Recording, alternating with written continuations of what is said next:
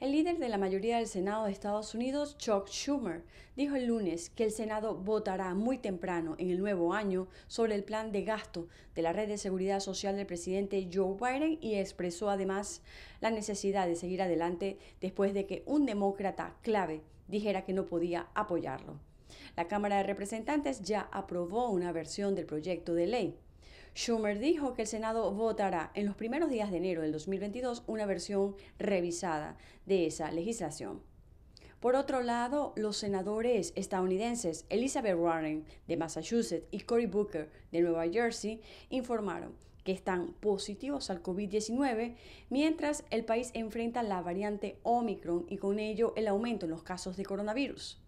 En declaraciones separadas, los demócratas dijeron que habían sido completamente vacunados con dos dosis y un refuerzo y que sus síntomas eran leves.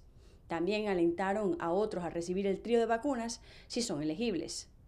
La Organización Mundial de la Salud, por su parte, indicó el lunes que la variante Omicron se expande de manera más fácil que Delta, comprometiendo el riesgo de reinfección en personas en recuperación o ya vacunadas el organismo ha sugerido la cancelación de las festividades navideñas.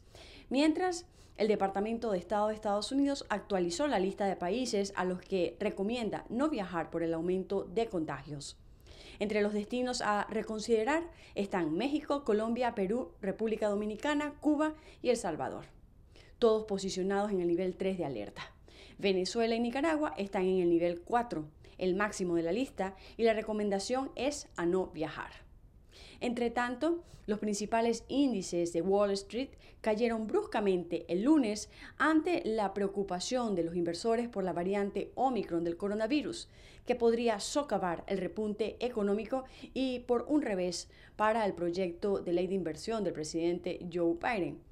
Las acciones bajaron de forma generalizada porque los casos de coronavirus aumentaron en la ciudad de Nueva York y en todo Estados Unidos durante el fin de semana, lo que empañó las esperanzas de una temporada navideña más normal.